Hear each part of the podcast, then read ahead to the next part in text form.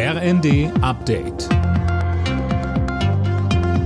Stündlich neu. Auf den Punkt informiert. Ich bin Linda Bachmann. Guten Abend.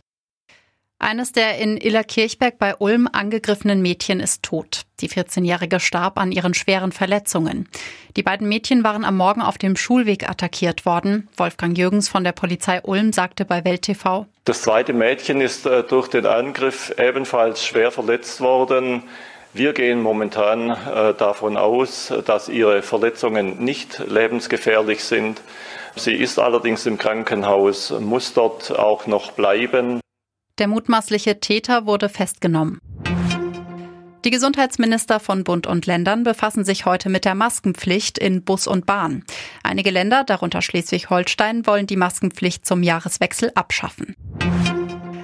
Der Kauf von F-35 Kampfjets sorgt in der Ampelkoalition weiter für Streit.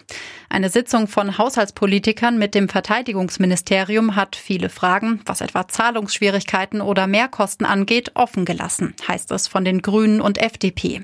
Man habe nur auf mögliche Probleme hinweisen wollen, sagt Arne Kollatz vom Bundesverteidigungsministerium. Das ist Teil des professionellen Planungsverfahrens zu schauen, gerade zumal in einem solchen sehr komplexen Projekt, was sind Dinge, die wir vielleicht noch nicht kennen und was könnten daraus für Risiken erwachsen.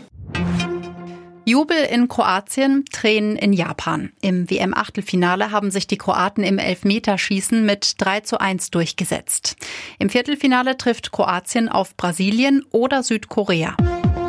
Alle Nachrichten auf rnd.de